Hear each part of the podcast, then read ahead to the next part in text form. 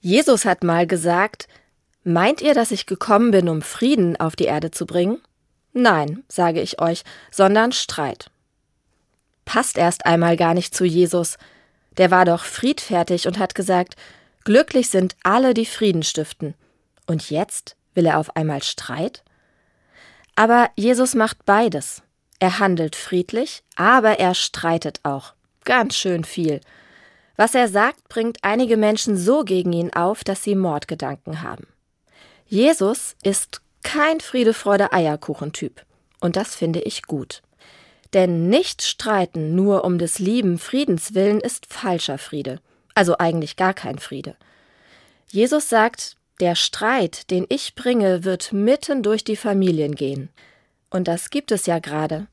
Ich weiß von Geburtstagen, wo die Familie vorher ausmacht, wir sprechen nicht über Politik und auch nicht über Religion. Nicht reden, kein Streit um des lieben Friedens willen. Wenn ich Jesus richtig verstehe, dann lohnt es sich aber zu streiten über das, was wirklich wichtig ist. Dazu gehört die Frage, wie wir miteinander leben wollen, nach welchen Regeln und Werten.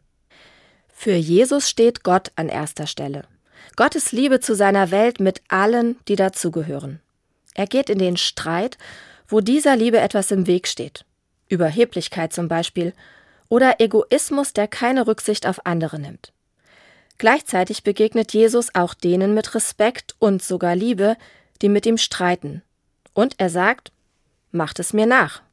Also, lasst uns streiten, aber so wie Jesus das getan hat, friedlich und zugewandt im Streit um die Sache, ohne die Würde des anderen zu verletzen.